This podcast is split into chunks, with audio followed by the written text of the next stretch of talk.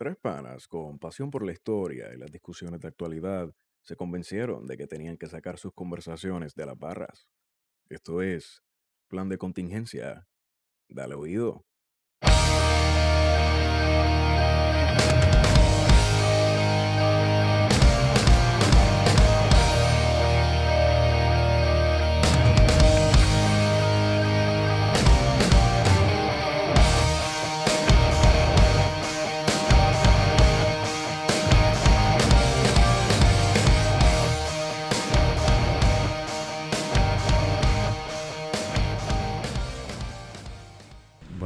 Amigos y amigas, podcast escuchas, eh, Derecha Balandengue y toda esa gente que está gozando de lo lindo con nuestras ocurrencias. Esto es otro fucking viernes más de lo que se llama el plan de contingencia.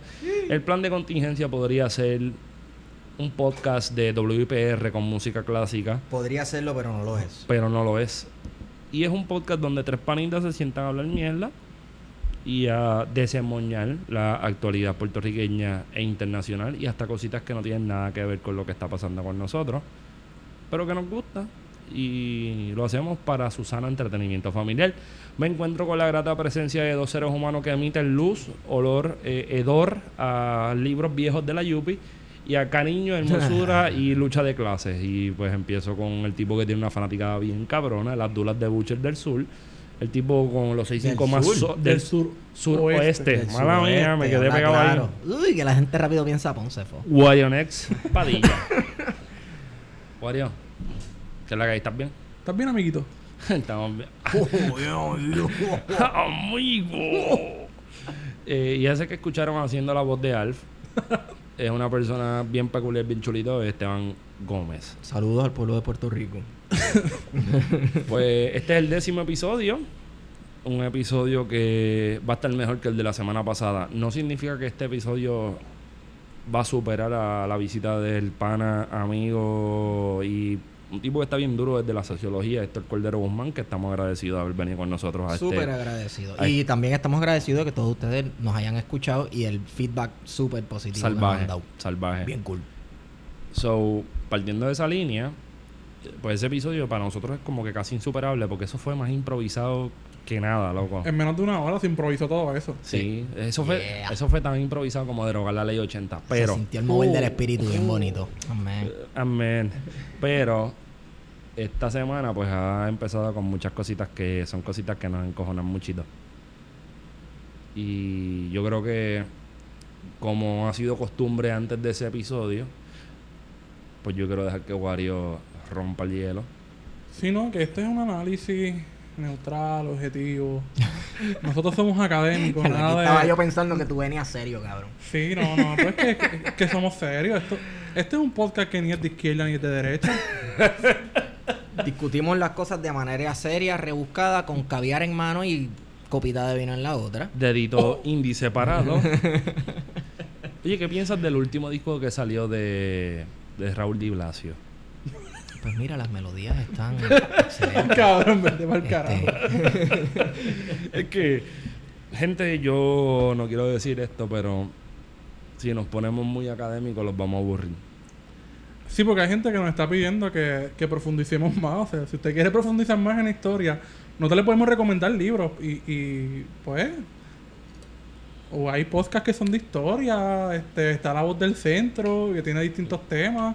Yo, mira, yo lo- en realidad, yo lo que pienso es, digamos, voy a crear aquí automáticamente una categoría de los grandes historiadores, de cómo los grandes historiadores discutían sus ideas con sus panas en el mundo de la academia o lo que sea. Ajá. Y por mi madre que era así mismo, lo que que no Claro, grababa. con Pero es vino, cerveza. Cuando- Vino, cerveza, hello, si, si era Sí. Freud, heroína, heroína, como Rodney, ¿sabes? Es así, mano, así es que Vino con las cocaína. ideas y las A Betán se le discusiones. gustaba el vino con cocaína. ¿En serio? ¿O era Coca-Cola? No sé. No. Pero mira, por ejemplo, Marx, hay una, una- un- ya lo estoy citando a Marx, Ya estamos mal. Ya, Estamos siendo fuiste. neutrales. Ya te fuiste. No, no, pero hay una biografía de Marx que la escribió un tal McLellan, que para mí es una, una biografía bien interesante porque recopila hasta las cosas más estúpidas. Es como si hiciera una, una biografía mía y fuera en específico con el tipo de cerveza que yo bebía cuando ya estaba bien borracho o cuando no tenía Sí, nada que hacer. cotidianidad. Bien cotidiana. Y en una de esas, de esas, de esas, de esas líneas habla que a Marx lo meten preso porque cuando él tuvo problemas con su papá, que lo movió de universidad porque él quería estudiar una cosa que creo que era derecho y termina siendo filósofo, y su padre tenía fe en que fuera igual que él, que era abogado y, y pastor, creo que era pastor metodista, si no me equivoco, una cosa media rara así. Pues mientras él quería eso, pues Carlitos estaba cogiendo unas bojacheras, peleando el puño a fuego en, la- en las tabernas de Alemania y, y explotando los faroles de aceite de la... Entonces, en eso hay que tener en contexto. Vamos a entrar a la historia. Si a ustedes les gusta la historia, mamabicho, hay que tener en contexto. que a ustedes les gusta. Eh, vamos a hablar entonces de la Alemania de a mitades del siglo XIX, que era un lugar de efervescencia Bueno, ideológica Alemania y no existía en el siglo XIX. Sí, no, no existía, qué sé yo, pero- para arriba, un poquito más arriba. Este, ok, pues. Era la Prusia del siglo XIX. El, el imperio austrohúngaro, Sí, la mierda esa. Prusia, todas esas cosas. Ok, era un lugar de. Pausa, de Estado. Pausa, de Estado. pausa, pausa. Antes del águila calva estaba el fucking águila del imperio Exacto. Pues austrohúngaro. era. Ah, sí, sí. Que se llama más cabrón.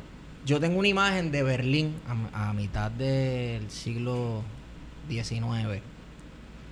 Este, que es este mundo académico de efervescencia este, tecnológica y filosófica. Y por tecnológica tú te refieres a la bicicleta. Sí, bueno, es- relativamente. qué Bueno, sé pero yo. eh, el paisaje cambió en el siglo XIX a principios, Sí, ¿no? sí, Con la revolución industrial, comienzan las fábricas, las chimeneas. Tuvo que haber tenido un impacto bien, o sea, hay libros de historia cultural europea en el que se menciona el impacto grandísimo que tuvo en, la- en las ciudades, sobre todo. eh, la aparición de las fábricas ¿Y la bicicleta? y, la bicicleta y y Berlín después el ferrocarril.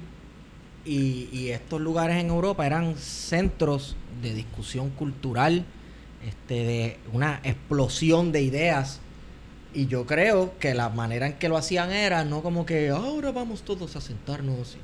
La gente, los estudiantes de filosofía y de historia se iban a las barras a beber, como los existencialistas en eso París en las primeras décadas del siglo XX, que se iban a los cafés y no era beber café, era huele el perico y a, y a beber café y a tomar cerveza y vino y esas cosas. Y a cuadrar, y a cuadrar los polvos y Esa- pendejada. exacto. Yep. Entonces todo esto se da y la gente piensa que es libertinaje y es una mierda y ahí no está ocurriendo nada, pero es que así es que fluyen las ideas y las discusiones en realidad. No Pero, estamos eh, diciendo que las clases en la UPI se deben o en cualquier universidad se deben dar con una cerveza en mano que estaría bien cool. Tarea cool. Pero vamos, así fluyen las... Donde fluye el alcohol pueden fluir las idioteces y las ideas. Fíjate, es interesante porque si me voy en esa línea, los economistas de esa época, o sea, donde se estaba dando la discusión, la discusión económica, que estaban al día, eran los, los ingleses. Sí, la economía política. Y los, Sí. y los donde estaba la discusión política que estaba dura en esa época, era Francia. Eso lo dice por la Marx. experiencia revolucionaria. Eso lo dice Marx, no, no estoy atribuyendo Sí, no, eso. no, pero Pero entonces los filósofos, ¿dónde estaban? O sea, tú te imaginas tú entrar a una barra, cabrón, y que tú veas a Hegel bebiéndose una cerveza, una lager, en una esquina. Caliente, caliente. Caliente, caliente. Temperatura ambiente más o menos ahí 60 grados, que está como lo que tengo yo en la mano ahora mismo, que es la, la cerveza, no es otra cosa. Sí, porque- Sí, sonó feo, sonó feo. Y que más abajo está Bruno Bauer, hueliendo perico. Y más abajo tirando la vía encima de, de el... ¿Cómo se llama esta? El, la, eh, vitrola. la vitrola, pero no era la vitrola, pues eso es de los 50, pero ajá. Estaba Ludwig Feuerbach. ¿Te imaginas entrar a una barra que está toda esa gente que está bien cabrona y que tú entras bien locote porque vienes de cinco barras más Ajá. abajo? No, uno viene de ¿Habrá una cinco y ellos del vienen... Del tiempo de que te lleve cinco. a alguna barra en el Imperio Austrohúngaro en el siglo XIX? Estaría cabrón, a Prusia estaría cabrón. a Prusia estaría cabrón. Porque entonces esa gente, tú te imaginas llegar a una barra y que esta gente que tú las tienes trepa allá arriba en el carajo sean igual de gente estúpida, humano igual que Es cualquiera. que lo eran, porque lo eran, porque la gente tiende a endiosar a los grandes filósofos y al procerato y estas cosas, la gente los idealiza cuando eran seres humanos. Es como, por ejemplo, trayendo Figuras tra- teológicas después. jalando, Sí. jalando la discusión, y yo sé que esto no está dentro de nuestros temas de esta semana, es como ver a el caso de Anthony Bourdain. Sí. Anthony Bourdain fue como que rompió con los esquemas de la antropología Bueno, la llevó a la televisión. La mediatizó. y la cuestionó. Tú que estabas hablando de, pro- de la problematización, Esteban, Ah. en el pasado episodio, ¿qué más problematización que ese cabrón haciendo las preguntas más incómodas que Sí. se podían hacer? Por lo menos en, en, en, en Parts Unknown de. CNN, que iba Sí. con una cuestión de contenido político más serio, no como en los otros, que era una cuestión más antropológica, cultural. Sí. Y en Cook's Tour, que es su primera su primer tipo de programa, que era más bien ir a comer y se acabó, no hay discusión. Sí, pero él, él era un chef que fue un sociólogo involuntario. Antropólogo, pienso Antropólogo, yo. Pero sí. también podía ser politólogo, pero podía ser sociólogo. Todo de manera espontánea e involuntaria. Entonces, Era vemos- transdisciplinario, quizás, por, por, por decir. pero, pero no fue su preparación académica. No, ni yo creo, yo creo que Pero es que eso exactamente implica ser transdisciplinario. O sea, tú no tienes que tener una formación académica. Puede ser cualquier persona que sin saberlo está abarcando todas las disciplinas o una serie de disciplinas. Que puede ser historia, puede ser sociología, como puede ser este biología. Como puede ser que te estén intentando meter preso porque. Porque sí. Esta es la primera vez que estoy tratando de hacer un nudo donde no lo hay. Sí, No no, lo hay. no lo hay. Y quiero confesar que yo me amarro los zapatos al revés. o No crean que yo puedo hacer las cosas también siempre. Yo creo que el nudo teníamos que hacerlo cuando estábamos hablando al principio de que, que metieron a Pacho preso y usaron como Duro. evidencia, usaron como evidencia Duro. las líricas Las de Pacho, porque sí. Pacho es este cantante de, de rap y reggaetón puertorriqueño, este, que canta unas canciones, él dice que él canta la realidad de la calle. Que no, que no de deja de ser cierto, vamos. Exacto. Y eh, sus letras son ultraviolentas. Y él lo metieron preso y usaron sus letras Como como, prueba. evidencia, Sí, para, como como prueba. prueba. para meterlo preso. Inclusive el juez Jaime Fusté, si no me equivoco, Sí, fue el que... lo- Federal. ¿no? Sí, fue un caso federal. ¿Jaime Fusté o José Fusté? Jaime. Jaime. Eso me recuerda a, a Baltonic y a esta, Pablo Hetzel, Hessel en España, que los metieron presos, o A- quieren meter presos, a, Pa- Pablo. Pablo que se escapó, no, Baltonic fue el que se escapó a, a Europa, porque en las canciones se le cagan en la madre del rey y, y llaman a matar al guardia civiles y demás. Yo este, recuerdo, yo recuerdo, por esa línea, yo recuerdo que salió, yo, yo te enseñé eso cuando salió en primera Ah. hora, que, que a Pacho le- lo estaban metiendo preso porque en una canción estaba hablando de palos cortas, pesas, Exacto. trasteo, tiroteo, Exacto. caracol. Y curiosamente, ese mismo, ese mismo juez, varios años después, mientras Pacho estaba preso, porque Pacho no sé cuándo salió, Hace ahora poco, mismo. hace Es relativamente hace reciente, poco, es reciente. sí. Pues ese mismo juez lo votaron de- de- del Tribunal Federal porque él- había unas querellas que se lograron corroborar sobre hostigamiento sexual. Allá. Él está fuera. So, Pero la justicia no es igual para todo el mundo. No, No. no, es- no es igual para aquí todo la el justicia es custom made. Custom made depende de, ¿De qué estés haciendo? sí, de lo que estés haciendo y de lo que represente lo que tú estás haciendo para el Estado. Vamos. Esta Vamos a, lo, semana- vamos a lo que vinimos, Nina Dross. Esta semana, sí, sí, no, tiraste, me, me pillaste la línea rápida ahí. Me gustó porque yo fui que salí jodido en esta. Yo no la vi venir, cabrón. Yo no la vi venir. Esta semana sale a reducir que el Tribunal Federal eh, completó la sentencia de lo- después de un año. Los todopoderosos. Los todopoderosos, los defensores del pueblo, La democracia. la democracia, los Federicos, los esta institución que es Pulcra. pulcra, este, que está imaginada como este, esta institución que, que, que jamás y nunca va a poder ser eh, tocada por el pueblo porque ellos son incorruptibles. Eh, sentenció que Nina Dross tendrá que cumplir 33 meses en la 37. cárcel. 37 meses en la cárcel, sumando los que ya lleva, Que son 13. que son 13. Sale en el 2020, Nina Dross. Que lo único bueno que ella puede tener de toda esta experiencia es que no tiene que bregar con Ricky estando ya adentro. Eso es lo Bueno, único. pero no tiene que bregar con Ricky, pero sí está siendo sometida, vamos, a unas cosas bien feas. Sí. Ella, ella misma cuenta que lo que le están allá- haciendo allá adentro es tortura, Y básicamente. entonces, antes de llegar a ese, a ese asunto de la tortura, es que aquí ha habido un debate sobre si es o no es una prisionera política. Y es que para mí sí es una prisionera política. Lo que pasa es que la gente piensa que un prisionero político tiene que haber hecho... O sea, lo que ella hizo fue algo político en una manifestación del primero de mayo. Vamos- No queremos entrar en detalles, ¿verdad? Porque Eso todo el mundo lo sabe ya. sí, Pero vamos, es irrelevante. bueno, porque si, de- si entramos en detalle, Anuel nos va a decir, tú hablas como si tuvieras como si tuviese estado Exacto, por Y eso. yo no estaba ahí en ese no momento. poner existencia pero me- voy a tirar esta porque quiero ver cuál es su pensar sobre esa línea. Porque coincido contigo, Wario, de que en efecto es, un- es una prisionera político, Sí. política, whatever that means. O sea, whatever that means si es A o al final. Pues estoy claro de lo que es. Yo creo que sí lo es, pero no es un caso revolucionario. Ah, exacto. Esa es la otra No, cuestión. ella es prisionera política porque es por la visión del Estado. quién es ella para el Estado, no quién es ella pa- para un movimiento revolucionario. o Ella no militaba en ninguna tal. organización, para empezar. Que sepamos, por lo Que menos. sepamos. no, pero no, que yo no. recuerde que siempre uno va a las manifestaciones y que tú ves más o menos caras conocidas, aunque tú no las conozcas. Yo lo había visto varias veces. Bueno, yo conocí a Nina Dross de no de conocerla, de hola, ¿cómo estás? Eres mi pana. En la sino de- no, de los tatuajes. Cuando Ah, ¿sabes? sí, ella sí. trabajaba en un sitio de tatuajes y que sé yo, yo la veía y en las convenciones y esas cosas ella estaba. Este, pero fuera de eso, yo no sé, yo no sabía ni sus afiliaciones políticas. O sea, a mí me sorprendió Nina Dross, esa no era la que estaba allí, que sé yo qué, de los tatuajes. No sé. Y es una prisionera política en, en lo- como lo que están mencionando, pero entonces la actuación de ella no, no está vinculada a una acción revolucionaria, pero sí está vinculada a una acción de frustración, de, de sacar todo ese coraje de lo que está pasando, de hacer un acto este, de desahogo quizás, ¿no? Por, por, por decir algo. Es que tú reaccionas como tú entiendas que manejes la situación. Exacto. Y ve gente con unas contradicciones ideológicas que fue y fueron arrestados. Sí. Y cuando tú le preguntas a estas personas cuáles son sus ideales, son gente que para nada son antiamericanos, al contrario, tienen una visión de Estados Unidos eh, positiva. Y no, y no creen que hay un imperialismo, pero sí están de, están de acuerdo de que la banca ha jodido a Puerto Rico y que fueron ese día espontáneamente y desataron toda su furia de todo lo que estaba pasando en Puerto Rico. Que yo creo que es parte del proceso. O sea, pensar que, que dentro de los procesos políticos y, so- y sociales, o sea, uno puede tener un- una proyección a lo que va a suceder.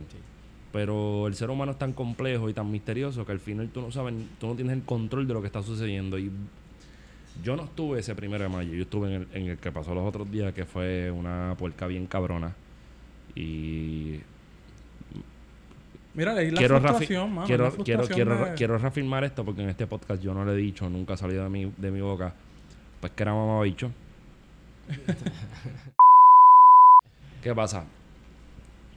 Este, a mí yo creo que esa es la discusión que deberíamos llevar por esa línea, porque si no es un actor, si no es un acto, eh, eh, evidentemente es un acto eh, Es político. político, porque Los desquites, los desquites pueden ser Son políticos, Los bueno. desquites son políticos. Vamos, son- es político, pero no es revolucionario. Pero entonces, la sentencia de 37 meses preso, Es seis meses, seis meses, seis meses sin visitar, sin tener acceso a la comisaría, seis meses en el, en el hoyo, seis meses sin visitar la Ujú. familia. Que vamos, yo estoy pensando que ya esos seis meses y seis meses no cuadran. So, vamos a poner que dos, me- dos de esas cosas las, las sufrió seis meses corridos. O sea, imagínate que est- estar seis meses en el hoyo sin visitar la familia y seis meses sin tener acceso a la comisaría, Sí. que son cosas que yo creo que en la, que en la cárcel Lo más debería chulo de tener. todo esto es que ella está sufriendo ya castigos Y que no es una cárcel. sin ser Sí. sentenciada. Ah, Exacto. cierto, sí. Ella no ha sido sentenciada, le dieron la sentencia. Lo que reafirma que es una prisionera política. Exacto. Claro. Entonces, que están haciendo un ejemplo de ella. Entonces, en esto entramos en lo que estábamos hablando por teléfono el otro día. Esas conversaciones hay que grabarlas. Este, Pero ya los federales la tienen. Ya hay que pues sí, ya se lo tienen. Querido FBI nos envían el, el, el voice note, qué sé yo. Eso fue ayer a las Ayer, a ayer, 10 y sí. media. 10 y media. Dale. Este, ¿Por qué están haciendo eso? ¿Por qué estos castigos así? Vamos, ok. Yo estuve un tiempo que trabajé en un lugar donde yo estaba todo el día en un almacén y no cogía luz del sol. No cogía luz ¿Dónde era eso? Eso era en el Archivo General de Puerto Rico. Al lado mío, ¿te acuerdas? Exacto. Salíamos Estábamos ahí, se- era como metidos. vampiro. Exacto. Y, gente, no coger sol la mayor parte del día causa depresión. Y te pone a fumar más Eso- porque esa es la eso Te excusa. deprime, te da ansiedad. Este, el ser humano necesita ver la luz del día. Lo necesita, necesita el sol por esta cuestión de la sintetización de la vitamina D y no me importa, no me voy a meter en medicina. Porque no, no doy para eso. Este, pues imagínate que te tengan así 23 de 24 horas del día. Sí, 23 y 1. Eso está sabes. cabrón. Eso está cañón. No, eso está A, cabrón. a sabiendas de que eso hace daño, tú tienes esa persona así que ni siquiera ha tenido una sentencia. Le- sabes que le estás haciendo daño, eso es un castigo. Y es tortura. Pero mira, vamos a darle un poquito más para abajo. Esto, porque aquí pidieron profundidad que dejáramos el sarcasmo en sí mismo. Que fueran objetivos neutrales. Sí. Como suponiendo que todo el proceso, y esto va a ser un babazo cabrón, so no me escuchen y ustedes saben esta pregunta. Suponiendo o partiendo de la premisa, tengo una pregunta estilo Justi, partiendo de la premisa de que todo el proceso, sí, Wario, deja la seña. Wario me acaba de hacer una seña de como que Justi hijo de a todo el mundo. Este. Ayer me jodí. Yo lo sé. Eh, vamos. Yo quiero pensar vamos, voy a tratar de llevarlos a esto, a ver cómo lo saco a la cabeza. Existe un proceso de rehabilitación dentro de lo, o sea, o por lo menos se piensa que existe un proceso de rehabilitación dentro de las No. Sí, de a- pero que esa es la idea Dame general. pero tenemos. dame un segundo, yo sé, dame un segundo. Después, si tú quieres tirar el tiro por ahí para abajo, esta es la primera vez que quiero que me dejes montar la línea. Ok, partiendo de la premisa de que hay gente que dice que existe un proceso de rehabilitación y que ese proceso se da tras la reja y que existen trabajadores sociales, consejeros y consejeras y whatever por ahí para abajo que te están dando te están apoyando a salir de esta conducta que te llevó a, a- a cometer un delito, a delinquir. ¿Cómo tú manejas un delito político? ¿Cómo tú haces que alguien que comete un ¿Cómo se delito político... ¿Cómo tú rehabilitas a alguien que tiene un delito político? Eso es lo que está cabrón. Alguien que está encojonado con el sistema, encojonado con el sistema bancario, el neoliberalismo y toda esta pendeja que está llevando, a- desplazando poblaciones puertorriqueñas para que se vayan a trabajar para mí en, en Orlando o a ser maestros en Texas o a donde sea que vayan. Vamos, eso se graba en el subconsciente. Ajá, Todo esto que tú estás claro. viendo, cada vez ves menos gente, cada vez ves más austeridad, cada vez más, más cabronas del gobierno, cada vez, vamos, tú sigues cogiendo y cargándote y cargándote y, y, cargándote. y lo peor es que no ves salida. claro, O sea, no ves pero salida. ¿Qué co- va- o sea, en 2020, ¿qué va a pasar? La misma mierda, que eso es algo que vamos a discutir ahorita. Eso causa estrés. Eh, y eso carga a la gente. La ¿Cómo? gente ¿Cómo frustra. tú, ¿Cómo tú rehabilitas a alguien No que no es un criminal? Es una cuestión política. No puede, al contrario, lo hacen más fuerte. Lo martiriza. Lo martiriza y lo hacen más fuerte. O sea, se hace. Logra una conciencia más, más fuerte, ¿no? De, de, de por qué la lucha, de por qué es importante que siga.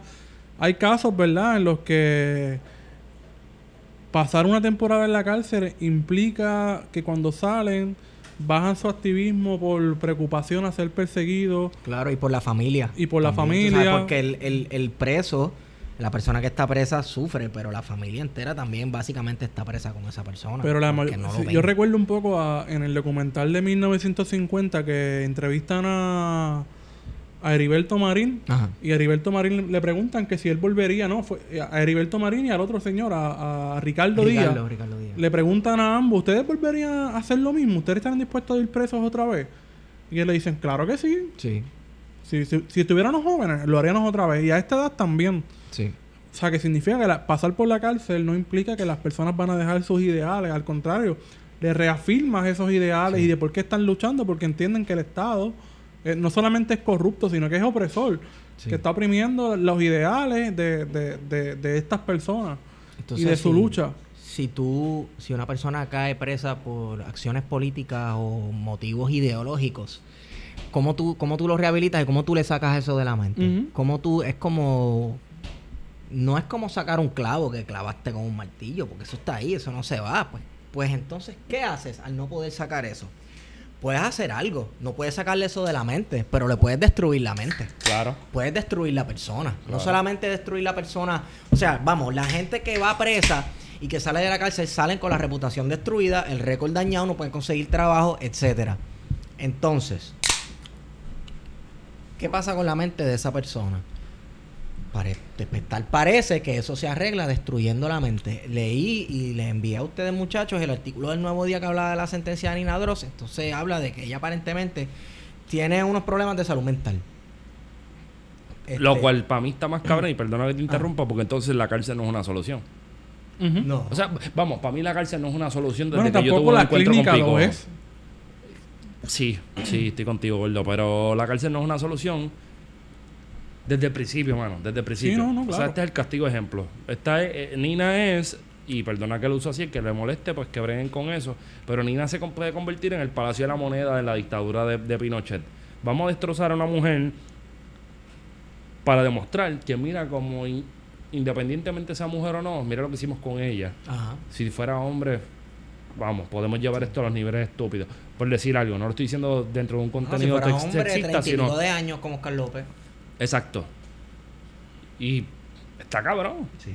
Porque mientras tenemos gente que está presa así, tenemos como, como, como Nina, vamos, que para prender en fuego el Banco Popular y que tienen drones de No, fucking que- hay que gasolina, puñeta. un, un camión de la Puma, de esos, de los que Y con todo y eso no gasolina. se explota. Exacto. No, tú sabes, como que fu- fu- es una cabrona, mano. Y, y molesta, molesta porque hay gente que defiende las instituciones, la democracia, el liberalismo y todas estas Dice pendejerías. que es, de- que es democracia, la propiedad privada. Sí, porque ahí, ahí es que va la línea. Ahí, ahí es que. Ya lo te amo, cabrón. Porque la, es que eso se ha reducido a democracia en Puerto La Rico, democracia- porque todo es propiedad privada. La Es que no democracia- podemos dañar la propiedad privada, pero es que, claro, la propiedad privada es importante, siempre y ¿Pa' cuando te la hayas ganado. Porque hay una propiedad privada que es robo. ¿El Banco Popular acaso no ha hecho robo? ¿No ha ganado esa propiedad privada a través de robo? Eso lo podíamos debatir. Yo no estoy consciente de eso, pero estoy No, consciente pero- que por la ley 7 estaba este Richard Carrión jodiendo con eso y votaron un cojón de gente. No me voy a meter en la cuestión de la estadística de números, porque a mí los números no me importan, pero Sí, se han sí. hecho de billete a partir de la crisis del pueblo. Claro, haciendo usura con la vida de las Claro. personas. Hacer usura con la vida de las personas. Entonces, el artículo... Espérate, o sea que Carrión es un apellido judío. No sé, no sé si es judío o no, pero yo no, de conspiración. Yo, no- yo no voy a entrar en esos issues. Este, el artículo decía que aparentemente Nina Dross este, padece de bipolaridad, aparentemente. Y que la jueza recomienda que ella, que se le dé su tratamiento mientras ella esté en la cárcel. O sea, que no se le estaba dando tratamiento. Esa fue Se una- pu- esa lectura se puede hacer ahí. Sí. Y ella misma se quejó de las condiciones. Y le estaban violando mujeres. los derechos de acceso a, a la salud. a la salud. O sea, pacientes, vamos, mujeres presas que son pacientes de HIV, mujeres que tienen nódulos cancerosos en los senos, etcétera, que están allí. Como el caso de Nina, lo que tú estás diciendo es que el caso de Nina es más bobo. en- o sea, todo caso es individual, pero tú estás Sí. diciendo como, como cuadro clínico de salud, hay cuadros que son... O sea, esta mujer tiene un- problemas mentales, o sea, problemas de salud mental que no necesariamente son ni más ni menos, Claro. pero tenemos una gente que la vida o la noción de vida está mucho más digamos en jaque Pero- porque el tratamiento, un Cuidado. tratamiento de cáncer está cabrón, un tratamiento de, si- de VIH está cabrón. Vamos, pero Cuidado, entonces. porque sí, también sí. está de moda últimamente utilizar las condiciones de salud mental como una excusa para decir, mira, es que esta persona no cometió o hizo esto porque no estaba en, en su pleno juicio. Sí. Ok, y pues, estamos dándole, estamos quitándole que, que esta persona no tiene conciencia, que lo hizo en una rabieta. Y no es así tampoco. Sí, pero aquí yo creo que estamos hablando más bien de Sí, cuál pero es la responsabilidad, cuál es la responsabilidad entonces del Estado. Si, si el Estado te mete a la cárcel, ¿de quién es responsabilidad tu tratamiento si tú sufres de una enfermedad este, mental o física? ¿De quién es esa Pero es que el responsabilidad? Estado apenas tiene la responsabilidad de, de- de- O sea, el Estado no... Vamos. Vamos, papi, Vamos, pero estamos hablando de una cárcel federal. Supuestamente esa gente no se la acaban los chavos. Tienen la Bueno, máquina de estamos hacer hablando chavo. de que, de que lo que llamamos cárcel federal ni siquiera es una cárcel, No, es un porque lo que centro hay aquí, de detención, de transferencia Eso es hacia el mainland. Los presos federales se quedan un tiempo allí, los sentencian y los mandan entonces a Estados Unidos. Pero... Yo creo que nosotros hemos dicho esto un montón de veces aquí y vuelvo y lo reafirmo. Lo único que lo diferente es que tenemos el gobierno federal en juego. El gobierno federal hizo una cabrona igual que el gobierno estatal. Y son igual de burocráticos, igual de corruptos. Igual de mierda, loco. Claro. Con todo este lío que tienen con Rosa Emilia. Sí, pero este es peor porque esta gente demuestra que tienen, cuando les da la gana, tienen la capacidad de hacer las cosas como son y cuando les da la gana, no tienen la capacidad de hacer las cosas como son.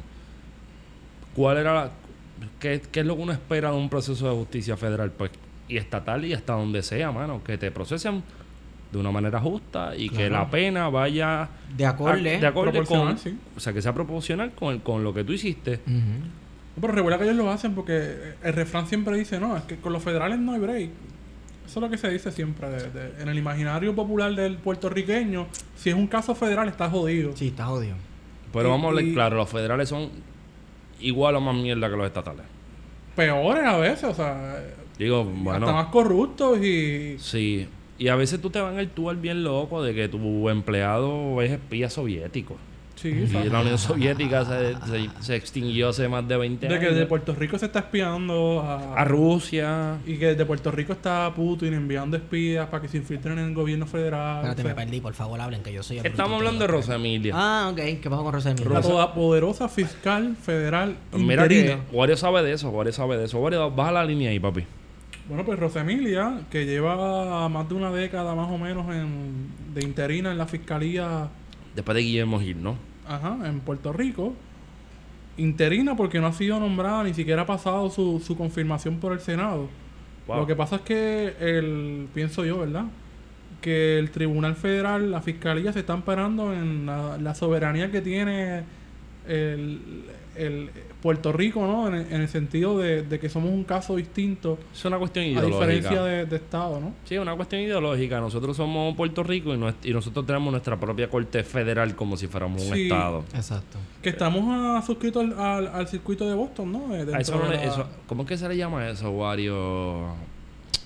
Eso se le llama... Coño, esta palabra es bien difícil, es académica. Una casqueta mental. Una paja en español. Ah, mira. Paja mental. Pero ajá, va por ahí, o sea, la, la Rosemilia se hizo de todo un equipo que responda a los intereses de ella y que han estado persiguiendo empleados, inventándose cargos, maltratando empleados. Espérate, y inve- que- espérate, pero es que ustedes hablaron algo de empleados rusos. ¿Eso es parte de los cargos? Yo leí en un momento que el empleado que Wario me comentó antier que ganó una demanda por 300 mil pesos, que está par de cabrón, más la restitución de su empleo. O sea, que tenías razón. Vamos, se, se vio el caso, se vio el juicio, eh, eh, o sea, se dio el juicio a profundidad y salió que ella tenía que darle ese dinero. Pues en una de las cosas que, de todas las cosas que se ventilaron, pero de las que se hicieron públicas, es que él iba de vacaciones para Rusia. Y a Rosa Emilia le traía problemas que fuera para Rusia porque en Rusia son comunistas. Estoy citando una nota más o menos Entonces, de esta es la gran defensora de, de, de- del estado, de, de lo que es el estadoísmo en Puerto Rico. Es, es la gran defensora de todo este discurso anticomunista, mercantista, eh, que ha sido, se ha caracterizado por perseguir al independentismo históricamente, pensando en De Diego, la- en las últimas persecuciones, arrestos, este, y que se ha vendido como esta persona que es la gran defensora del país. Y que no, no lo es. O sea, eh, eh, está ahí por unos intereses ideológicos. Y la gran que defensora del país no sabe que la guerra, que la guerra fría se acabó. No. No, pues igual que David Colón y toda esta gente, o sea, es Pero- el mismo discurso. Pero es interesante porque, como- y, y lo había comentado contigo, lo, lo, lo- lo he comentado con los dos. ¿Qué pasó ahí? ¿Qué cosa? No, no, no te pongas así, cabrón. Este. ¿Por qué Rosa Emilia.? Coño, la pizza rusa no la pedimos. Coño, era buena Pero, una coño, pizza ya, yo rosa, estoy. Una pizza rusa con las cenizas de Lenin.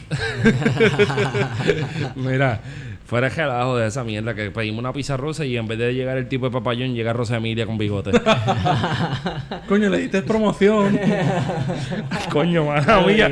Ah, del pauta. imperialismo yanqui. Tan Mira. patriotas que somos. Ya, ¿Verdad, pizza americana. Pero mira. le- y, ah, y, y me imagino que tú no pagas en CUC, tú pagas en dólar americano, papá. No, yo, yo llevo dos cabras y dos botellas de ron que son suficientes para esa Yo mierda. pago en iguana. En Iguana Coins. iguana con diablo, cabrón. Oh, y Ah, de pues, espérate, millón. Déjame escribirlo.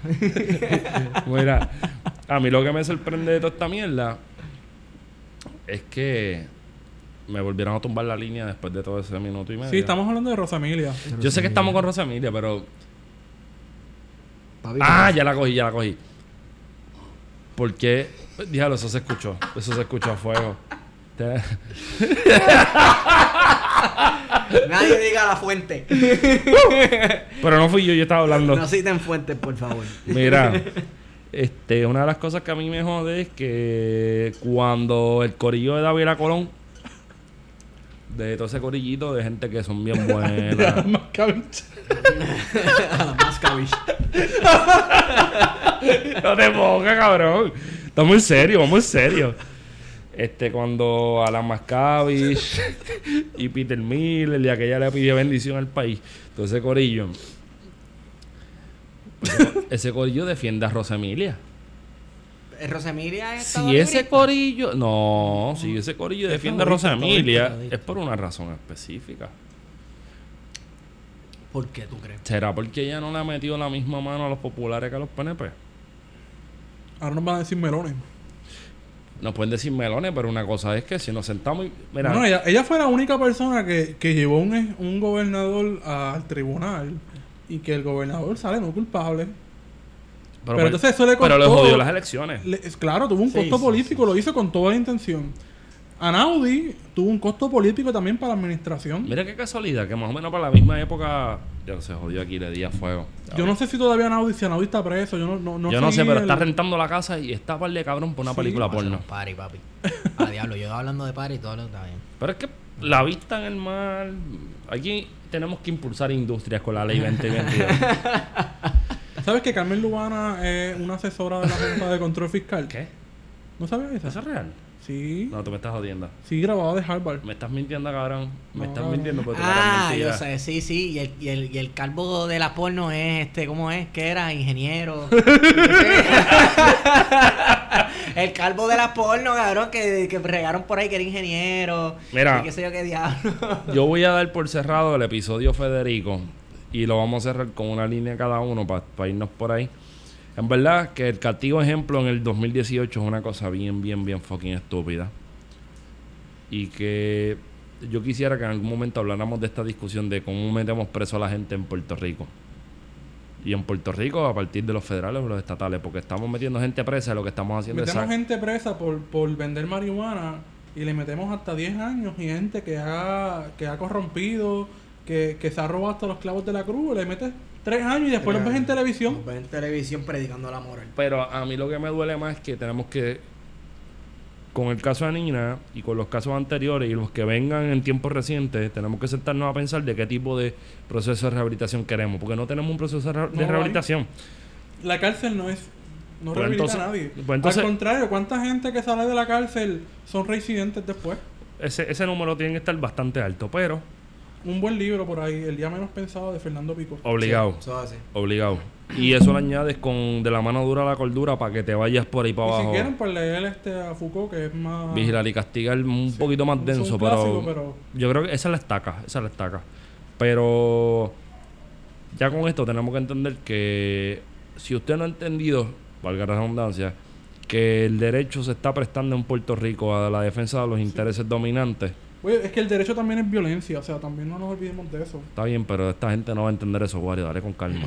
claro que le Porque no está, no, porque no estamos hablando para la audiencia nuestra, estamos hablando para los que vienen a escuchar lo de nosotros, que son derecha blandengue, que nosotros estamos mal, que nosotros somos los pelú, que nos apestan el joyete y toda esa pendeja. A mí no me apetece los billetes. Sí, que nos pasamos escuchando a Silvio Rodríguez todo el día. Exacto, exacto. Es, esa misma gente que tiene esa fábula de nosotros, gente, tienen que sentarse a pensar un jato en estas cositas, porque estas cositas son las que nos tienen bien jodidos. Porque si en los 90 no se hubiesen metido la Guardia Nacional con Pedro Rosselló a repartir tiros, a repartir bofetas y a estar metiendo gente presa, al día de hoy no estuviesen pensando en que la en- vamos, la violencia no estaría a este nivel. Y esto son cosas que tenemos chamaquitos que se criaron viendo a Rosselló con Pedro Toledo metiéndose a romperle la puerta y al fin, al fin y al cabo tú sigues construyendo narrativas y construyendo experiencias de vida que lo único que tú quieres hacer es descabronar el Y Estado. que la, la mano dura no se ha ido. O sea, lo que pasa es que no lo vemos todos los días en televisión, pero todos los días se mete la policía a un residencial. Todos los días se mete operaciones especiales, rompe puertas en un residencial. Son imágenes que los que niños, estudiantes están viéndolos todos los días. Entonces, tenemos a ustedes, los de la mano dura, en parte, que agradecerles. Porque el underground haya dejado de ser underground y haya salido, haya explotado en las calles de Puerto Rico. Porque una cosa tiene que ver con la otra. Pero el underground va a ser un tema en, en momentos futuros. ¿Cómo se ha traducido eso en la música también? Sí. Hay un número que yo. Tú sabes, cuando yo jugaba a béisbol en la live, cuando yo no estaba tan gordo y jugaba bien. Oye, yo fui un tremendo pelotero porque en Vega Baja salen buenos, buenos peloteros. Yo usaba el 75. Humilde. No, súper sí, sí, humilde. sí. A mí me daban palos, a mí me daban palos, pero el 75 era el número mío en la camisa. 75 más 5, ¿qué es? 80. Ley 80. ¿Entiendes? Ya eso está cuadrado. Cabrón. Los, papi, los historiadores saben sumar, cabrón. ¿Qué pasa contigo? Para que, que- para que diga. ¿Qué pasa, amiguito? Macho, de aquí para pa dónde, para. Pues mira, este Tomás Rivera Chat resultó siendo lo que pensábamos que era, que era un Un salta para atrás. ¿un qué? Un salta para atrás. Son insultos dominicanos. No sabía eso. Aqueroso, azaroso, salta para atrás y es de vivo, come solo, coñazo. Mamá huevo. Mamá huevo. Ajá, Tomás Rivera Chats. Que conste que Esteban no se está burlando de nadie dominicano, sus padres son Me corre la dominicanos. sangre, nadie es perfecto. Eso Wow. es Caribe, cabrón. Coño, yo quiero hacer un podcast, un episodio que se llama Somos Caribe y sea simplemente estar hablando mal o media hora. Todos los insultos caribeños y regionales. Ok, eh, ayer sucedió que la Cámara de Representantes, que para mí la Cámara de Representantes es como la fanaticada de la lucha libre en la Pempín Bueno, Cestero. realmente es como un concilio de una iglesia evangélica, protestante. eh, Cabrón. Mira, no me metas el dedo en la llaga. el régimen de la pandereta está allí. Yo soy el parte del régimen de la pandemia. El régimen de la pandereta es. Hay gente del régimen de la pandereta que es bien régimen de la pandereta, pero es- está en el viaje pro, pro choice.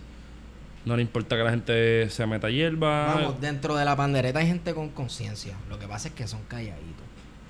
Son Sí, pero en la cámara. gente con conciencia. En la Ah, cámara- en la cámara. En la cámara no creo. No. Pero Esa tú- gente representa los sectores más conservadores del. del de Pero es que yo no creo que representen en este momento. Estamos hablando mierda, porque no tenemos que hablar Bueno, de cuestiones que- religiosas, estamos hablando de la- cuestiones económicas. Sí, sí, pero Piché. recordemos que la Cámara de Representantes lo que hace es representar a los distritos y los distritos más pobres y los que están más cristianizados con estas vertientes evangélicas protestantes, pues están representados allí. Sí. Ok, Wario, yo estoy contigo ahí, pero la discusión está fuera de sitio ahora Sí, mismo. no, no, no, pues sí, no sí. se supone que este, la hablamos de ley 80. Por eso, sí, sí, sí. ayer hubo una ayer hubo una votación que hasta donde yo tengo entendido hubo como tres o cuatro abstenciones o fue que no votaron o no estaban, probablemente estaban de vacaciones. Sí, porque esta es la temporada de vacaciones Sí. de los legisladores. Sí, sí, pero entonces hubo, la el Partido Popular se opuso en su totalidad, entiendo yo. Denis Márquez, del PIB. Denis Márquez vino a hacer, pues, que está ahí. Porque es para decir que está ahí. cabrón. Pero es que. pero es bueno. No, yo. yo Denis Márquez es abogado laboral, pero es este, que yo creo que- conoce, pero es que yo creo que. una Mala mía. Wario. Mala mía, pero. Yo creo que Denis Márquez es de lo mejorcito que puede existir ahora mismo en la, en la legislatura. Eso no piense que estoy diciéndolo como que por joderlo. Estoy Podría ser diciendo más, sí, porque cierto, sí, sí. está ahí. Vamos, un voto entre todo ese. entre Sí, toda no, esa no, de gente no que no vale nada, pues. Eh, tú no haces mella, a menos que tú seas Iron Man. So. Pero esa es otra crítica que podemos hacer. Pero la cuestión es que, que el, el- la Cámara de Representantes introdujo enmiendas y dentro de esa de ese proyecto, que es básicamente un sustitutivo ¿no? de- de- del proyecto original del Senado, se incluye crear un fondo de 100 millones de dólares, nada más y nada menos de gua- 100 millones de dólares para que el Estado compense cojones. Esos son unos cojones de- a los trabajadores que vayan a ser despedidos por la eliminación de la ley 80. O sea, que los, los, patro- los patrones pueden despedir ahora, pero entonces en vez de asumir el costo de despedir a esa persona injustificadamente, que tengan que pagarle una mesada, pues el Estado lo va a asumir. Entonces me recuerda... eh, Hacho, no me hagas eso, Wario. Claro, esto me recuerda a estas discusiones que había en el siglo XIX, en la segunda mitad del siglo XIX, de los abolicionistas y de los, de los mismos Eso no era lo que esclavitud. Eso no, eso no era lo que pedía, lo que pedía este Tomás Blanco, Valderotti de Castro. Una restitución a los esclavistas. Una, compensación, una compensación que había que hacer unos bonos por la esclavitud. Sí, sí. eh, sí. Porque Eso era- salía en el Abolicionista, que era el periódico importante de esa época. Y me recuerda a eso, porque entonces eh, eh, el Estado colonial tuvo que tuvo que pagarle por varios años. O sea, fue una abolición de la esclavitud gradual porque la- los esclavos no, no lograron la, la, Sí, no la fue de cantazo. rápido. Fue No. gradual en lo que se fue pagando una compensación a todos los propietarios de esclavos. Por ejemplo, por eso es que en, en Cuba, a finales del siglo XIX, todavía existen esclavos. Ujú. Y Bueno, hay, un- hay una novela de un esclavo que es el último esclavo cubano, no me acuerdo ni cuál es el nombre ahora mismo, me están pidiendo mucho, pero Sí, sí, que vive hasta los 60, hasta los Ah, años 60. hasta los años de- 60 del, siglo XX. del siglo XX, exacto. Yeah. Sí, Sí. Hay, un video en que Fidel Castro va a Y lo, visitarlo. y lo, lo visita, exacto. Entonces hacen una... Hay un escrito antropológico como hizo Mills con, con Tazo. Con tazo, Con Tazo, tazo, con con Tazo. tazo. Y entonces en esa línea, pues en Cuba pasó porque, pues, como hablamos en el podcast anterior, pues en Puerto Rico no había tanta presencia de esclavos en algún momento. Era So, más que todo eh, en las regiones, ¿no? Lo que era Ponce, Guayama, en, el sur. eh, Loíza era otra cosa, ¿no? Eh, eran... Son palenques ya, en, ese, en ese caso. Diríamos que eran una- un tipo de palenca, aunque eso no está... Ese término en Puerto Rico... Ese, es un término de, de, de la costa de Colombia De y Colombia, Venezuela, sí. pero está Y bien. de cool. Brasil. A mí me gusta el término palenque, me gusta. Sí, sí, vamos a llamar que eran palenque, igual que lo que era Mateo, San Mateo, lo que es hoy Santurce. San Mateo de Cangrejo, que fueron los que pararon una invasión, los esclavos fueron los que pararon una invasión inglesa, y a nadie sí. le importa, ¿verdad? Sí, sí, porque hay que hablar de Cinco Mayo que los, los, los rancheros de Puebla pararon una, una invasión francesa, pero esclavos pararon una invasión en Puerto Rico. No, Pues a lo, eso. a- a lo mismo que hizo el Estado colonial español en el 1873 con una compensación a, la- a los... 7273, país. Sí, Sí. el 22 de marzo. Cuando está la República en España. ¿Quién estaba en ese momento? ¿De quién? Praxedes Mateo Sagasta. Sí. Ok. Ahí está Betance en eso. en- eh, estamos hablando de Betance Sí, en ese está, está en ese momento. Y Hostos Sí, sí. también está por ahí envuelto. Segun, no, segundo River ya ha muerto, yo creo. Ah, él murió en Sí, Chile murió antes de eso. Este, Nada, la cosa es que, al igual que en ese momento en que se compensaron a los dueños de, de las empresas, pues esto también, eh, darle una compensación a los trabajadores, tiene esa pinta, porque al final quien sale ganando son los, los no son los trabajadores, porque le vaya a dar una compensación económica, son los patronos. Claro. No, no pierden. Porque entonces, exacto, no van a perder. No van a perder por un despido injustificado. No van a perder. O sea, entonces, estamos hablando aquí que básicamente el gobierno está actuando de cliente de las corporaciones. Sí, Para sí. eso está el gobierno, para ser cliente de las corporaciones. ¿Sabes? Como si este proyecto de ley vino la Asociación de Industriales y le dijo, mira, tienes que hacer esto, esto y esto. Y entonces la cosa es que la Junta de Control Fiscal, que supuestamente viene a reducir gastos, que eran los grandes defensores de- Esa de- gente- del pueblo. Esa gente está cogiendo pendejo el planeta entero, para que lo sepa. para que lo sepa. Oye, Sí. by the way, gracias, llevar, gracias que me llevaste aquí. Yo tengo que decir esto. En el artículo que, presen- que me enseñó Esteban, una de las cosas que se presentó como evidencia o como prueba en el caso de Nina Droz era que ella había sido. Ella era un problema social porque ella había sido pillada para un problema social, vete para el carajo. Bueno, eso lo dije yo. Pero me vas a entender el sí, final. sí, es un, un palabra. Ella era un peligro para la sana convivencia social porque esa cabrona, por decir cabrona por joder, había borracha en la calle. Ah, sí. Y hay Pero gente... entonces Ana Mato Santo Exacto. está en la Junta de Control Fiscal, es la estaca de la honestidad del planeta. Y a ella no le recomienda a ninguna jueza que tiene que someterse a tratamiento. Ahí eh, me entiendes. Más que ¿Me todo me molestan los discursos moralistas de, de construir esta gran familia puertorriqueña, que somos todos buenos, que, que no puede haber gente que, que, que no haga crítica, que no haya crítica entre puertorriqueños. Claro. Ese, ese discurso me molesta y ese es el mismo de la Junta, el mismo del gobierno, de que todos somos puertorriqueños, todos tenemos que colaborar, todos La gran tenemos que familia. hacer sacrificios. Eso me jode. Sí. Es un discurso bien ¿Tú moralista. Es más, es un discurso bien ostosiano. La... Va a un montón de gente. Lo que a mí me molesta es que los mensajes de pulcritud, promoviendo la pulcritud y la honestidad y la moralidad de la familia puertorriqueña, vengan de la gente más inmoral que este país haya podido ver. Exacto. Eso es lo que enoja, porque, porque Es si de verdad, si de verdad esta gente fueran unas lumbreras de la moralidad social, etcétera, pues mira, uno diría, coño, son ejemplos a seguir, vamos a hacerles caso, pero son los más pillos, los más fequeros, ¿sabes? Y los más criminales, y los que más maltratan a las personas. Por eso es que los discursos moralistas molestan. Anyway, decías.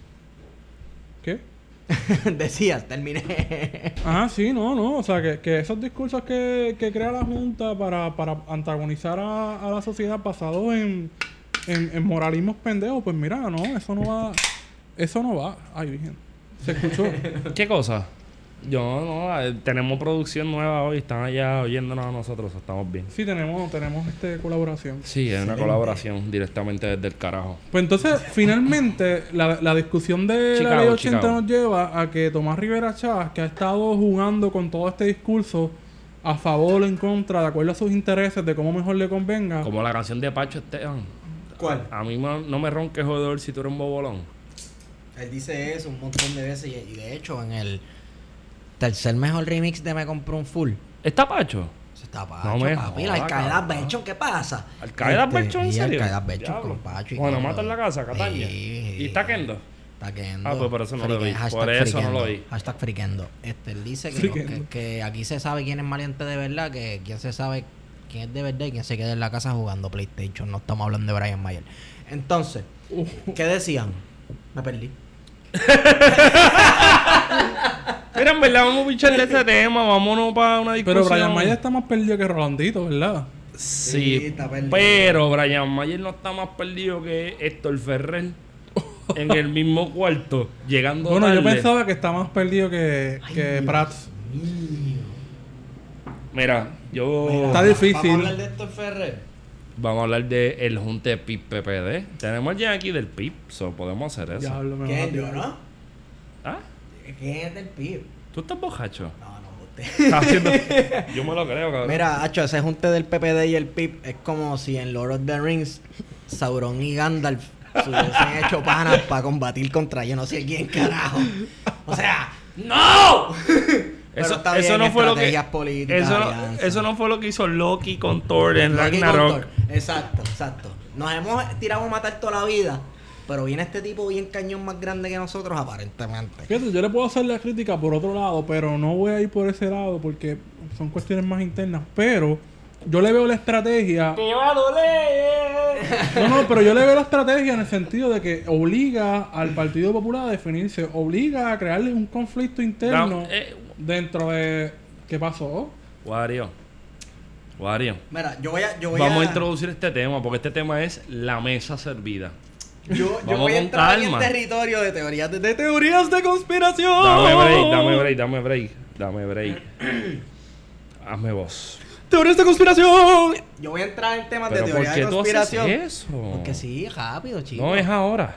Teorías de conspiración. Qué mierda. Dale. Se me quebranta la A voz, voy a cantar esta noche. Es un buche Este- cervezato, un buche. Mira, eh, esto entra en medio en teorías de conspiración. Pero yo veo unas cosas ocurriendo que quizás mi análisis de idiota.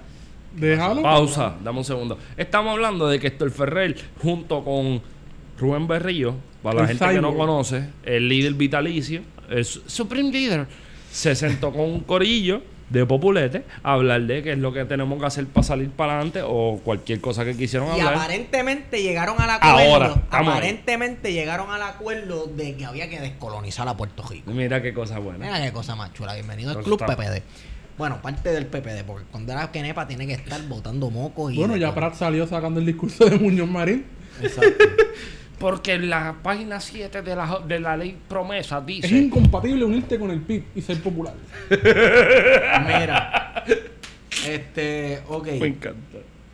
Yo veo unas cosas ocurriendo. Y tal vez este, a mí me gusta encontrar patrones en las cosas. Y yo he leído muchos libros de cuentos y fantasía y esas cosas. Y me gusta esa mierda. Este. El junte. Es surrealista este, todo el- esto. el- sí, el junte de mujeres. ¿Se acuerdan del junte de mujeres? Seguro que Van sí. para Washington, por cierto, en junio. Carmen Yulín Van pa' ju- Cruz, pero estamos en junio, ¿no? Sí, en junio Lourdes. 10 y algo, 10 y- Estamos a 15 hoy, de hecho. Pues 19 creo que van para allá. Ay, Tenemos ay, el junte de mujeres, que aparentemente, ok, sabemos que en Puerto Rico, por cuestiones que yo no sé explicar bien,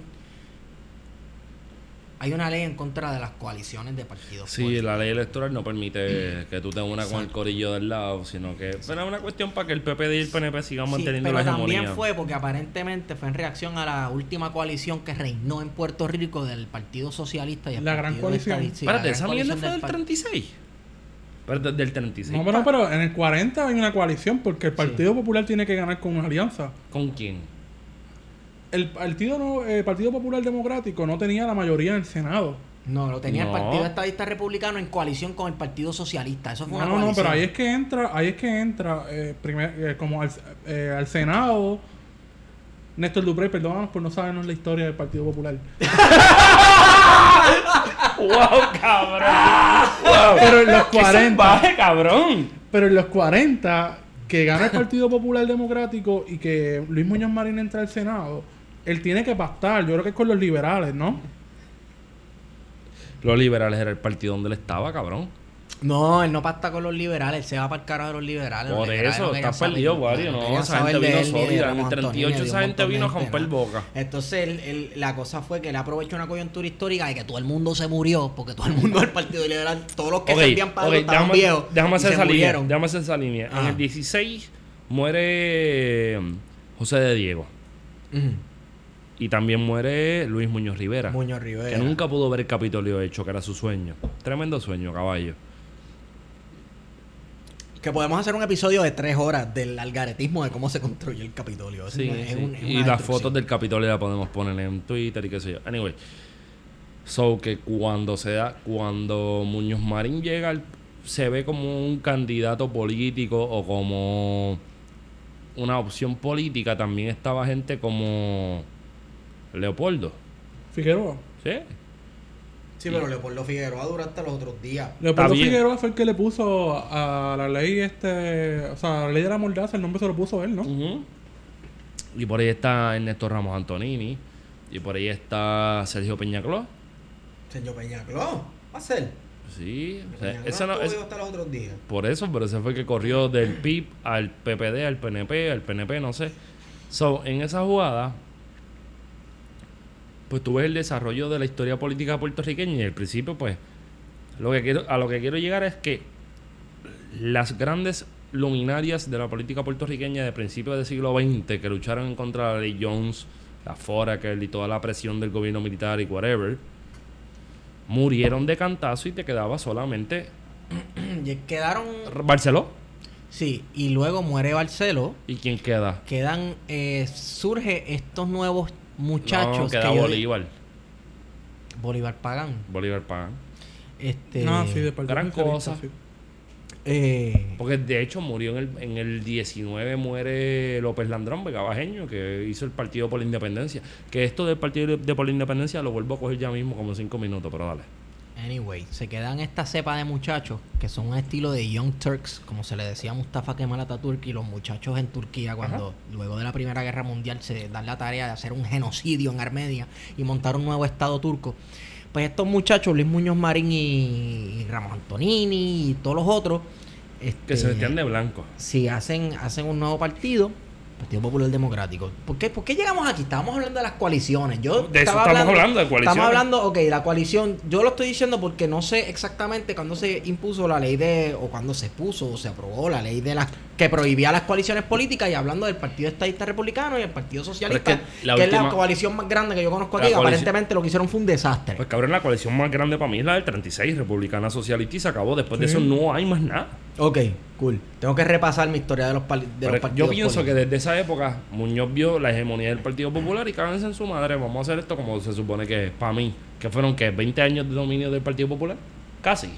Dominio nega. Entonces, vamos al, al siglo XXI, año 2018. Vamos a meterle a esto, que yo quiero meterle a esto. Hay una ley que prohíbe las coaliciones de partidos políticos, pero tal parece que aquí hay unas personas de distintas ideologías políticas y distintas visiones tratando de hacer un frente unido o algo así. Lo vemos con el Junte de Mujeres, que ya lo dijimos ahorita, de Carmen Yurín Cruz, María de Lourdes, Mariana Nogales, etcétera. Que, Porque no dijiste la que no se menciona. ¿Cuál? La cabeza. Ahí de Luero. La- Bueno, y se olvida Reverón también del MIM. Exacto. El Min. Sí, los mingos Los están por ahí.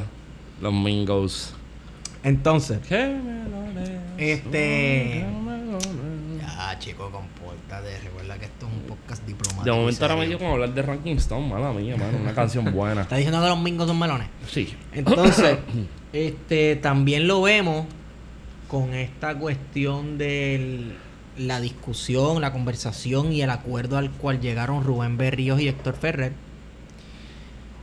Entonces, a mí que me gustan las teorías de conspiración. Sabemos que aquí hay personas en Puerto Rico del Partido Popular Democrático que le gustan janguear con los demócratas en Estados Unidos. Sabemos que Luis Gutiérrez, esto- esto- yo voy a aparecer aquí un Peter Miller. Este, sabemos que Luis Gutiérrez se Hazme la voz de Peter Miller. Gracias, sabemos gracias, que Luis la voz sabemos ah, que ¿Cuánto- Luis pausa, Gutiérrez, ¿cuánto tiempo tú representante ese hacer eso? comunista. No. Dale, dale, todo el set tiene que ser esto lo que queda. El representante comunista este, eh, Luis Gutiérrez, está allí en Estados Unidos comiendo hot dog y viviendo la estadidad y predicando la independencia mientras goza de las cosas de la estadidad. Yo no. You know, um, pues se va a retirar ahora. Parece que se cansó de estar este viviendo. Así que Carmen Yulín puede ser que eh, esté interesada en algún puesto nacional. Nacional. En Estados Unidos. Y cuando hablamos de nacional, Estados Unidos. Sí, la gran Porque esa nación. es la gran pues, somos nación. parte de la gran nación.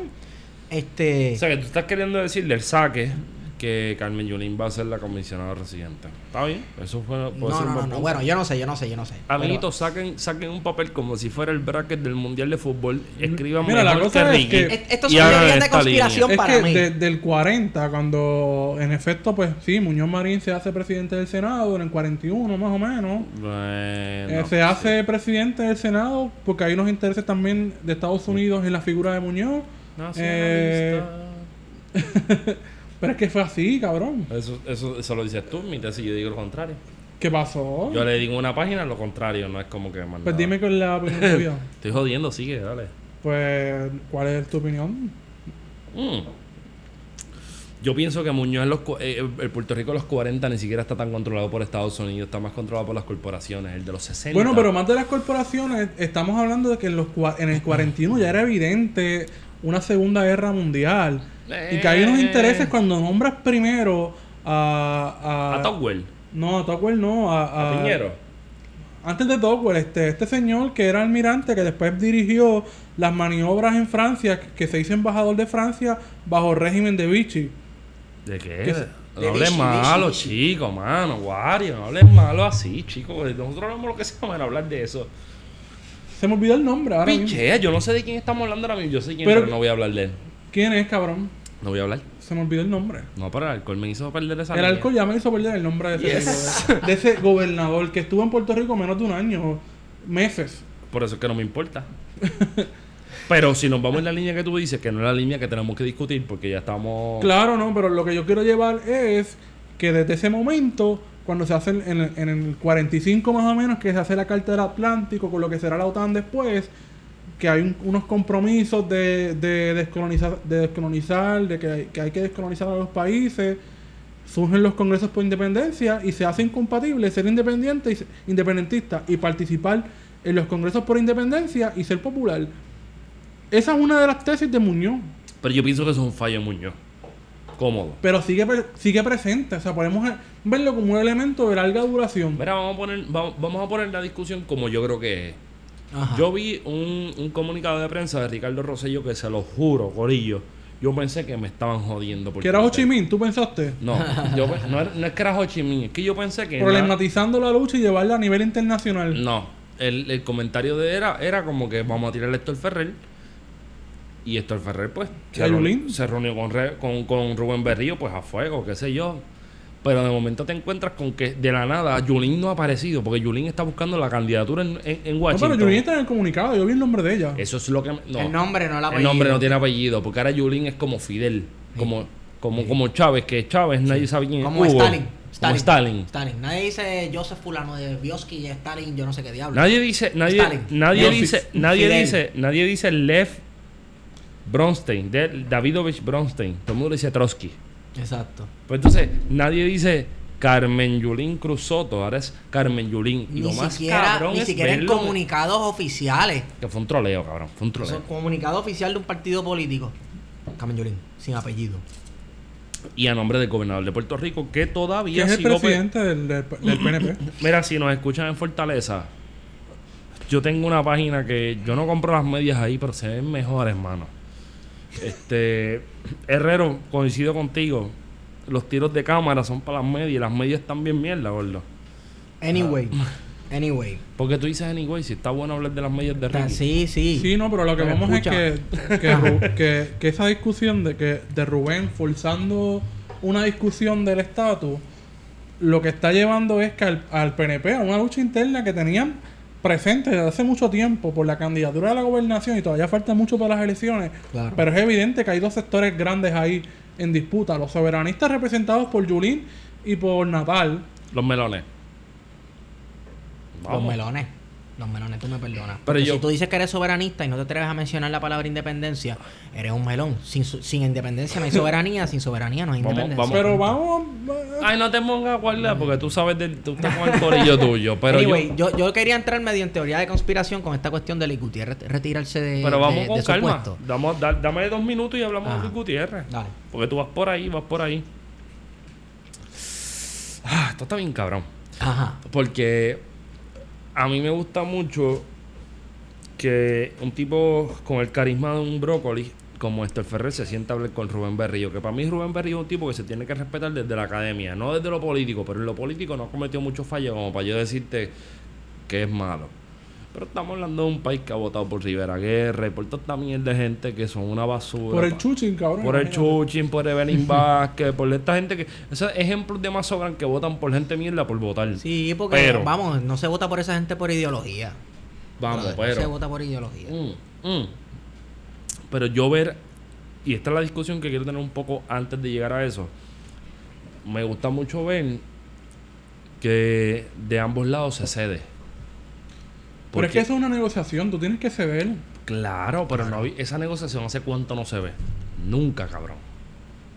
Sobre todo con el, Nunca. con el Partido Popular, porque el PIB siempre ha podido sentarse a negociar con el PNP. No está negociando con nadie realmente el PIB, porque el PIB no tiene poder con el. PNP, pero lo tiene con el PPD. Pero los fuerza a hacer, uno, a, a- a- a hacer unas movidas. Los dos plebiscitos han sido movidas del PIB. Pues está bien, pero ¿a dónde nos llevan eso? A ningún lado. Yo creo que. Y yo voy a pegar de ser el tipo más pompeado con esta mierda, pero.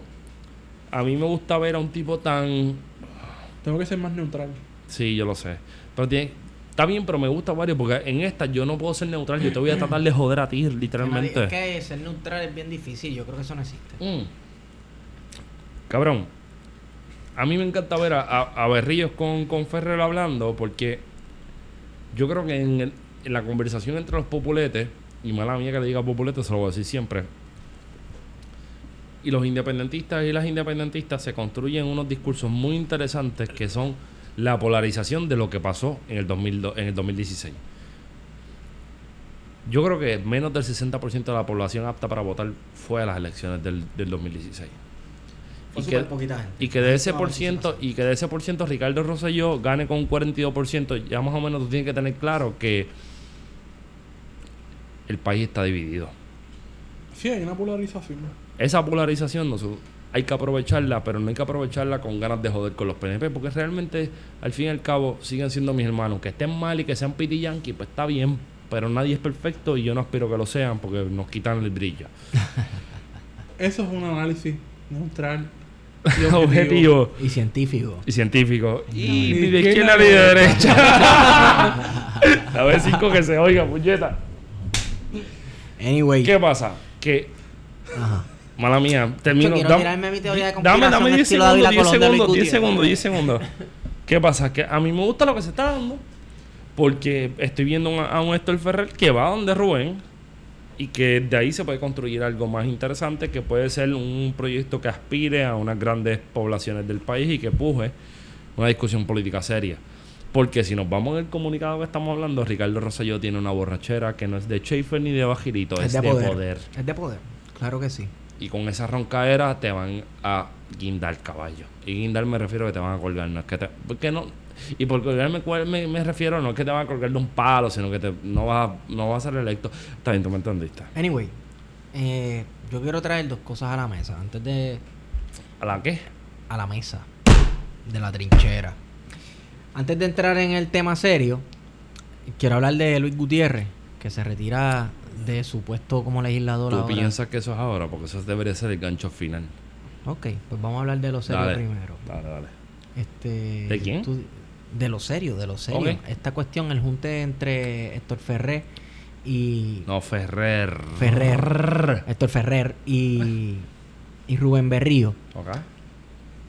Estamos viendo que aparentemente se está formando algún tipo de frente unido contra yo no sé qué diablo. O ¿Contra la Junta? Sí, contra la Si Junta. le quieres poner puede, apellido, verse, ¿no? puede verse así. No Ambos es la entraron colonia, es la Junta. en an- exacto. Anto, pues bueno, no es la colonia en la Junta, pero el comunicado y lo que salió en los periódicos fue que ellos se unieron eh, eh, y que lo que se llegó a. Digo, al a final de cuentas es la misma mierda. Tenemos una junta porque somos una colonia. Acuerdo Pendejo. que se llegó era que había que descolonizar a Puerto Rico. Eso leí yo. Que había Coño, que pero está cabrón ver a descolonizar Héctor Ferrer Rico. así. Yo pienso, Entonces, yo, yo pensaba que Héctor Ferrer era de los que iba al salazbar de Sidler y cogía los huevos, los huevos hervidos y se los servía con los macarrones.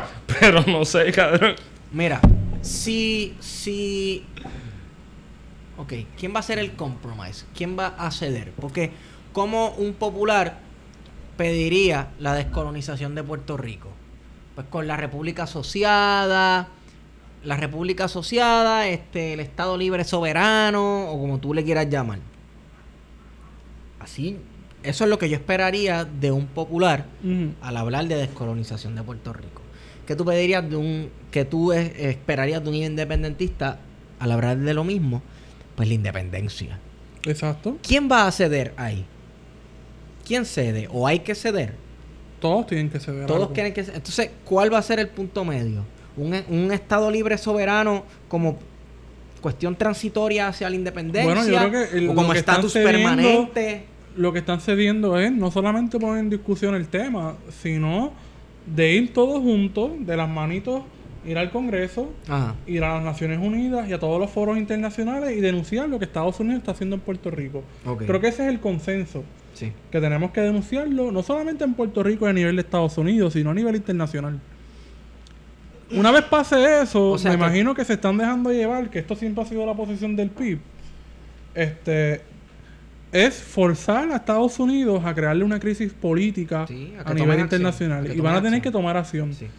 A partir de ahí, entonces, si eso pasa, si pasara, pero aquí hemos dicho ya que la colonia va a durar hasta el 2048, eh, si eso pasara, significa entonces que se tendrán que sentar las tres fuerzas y, eh, de estatus, no, no ideológicas, de estatus. Sí, sí, tiene que Eh, venir Putin, Pero no, a no, se for- no serían Los dos. espías rusos que están en la fiscalía. Con esta alianza, Héctor Ferrer y Rubén Berrio no serían dos fuerzas. Mm, El PNP está el también PNP invitado ahí. El- no- recuérdate No, que no, después no, del primero de una- mayo un- hubo no. una reunión en Fortaleza con Ricky Rosselló y Ricky Rosselló aceptó la propuesta de, del PIB, que es básicamente la misma. No, pero es que yo lo que hablo de, es de una polarización de la discusión.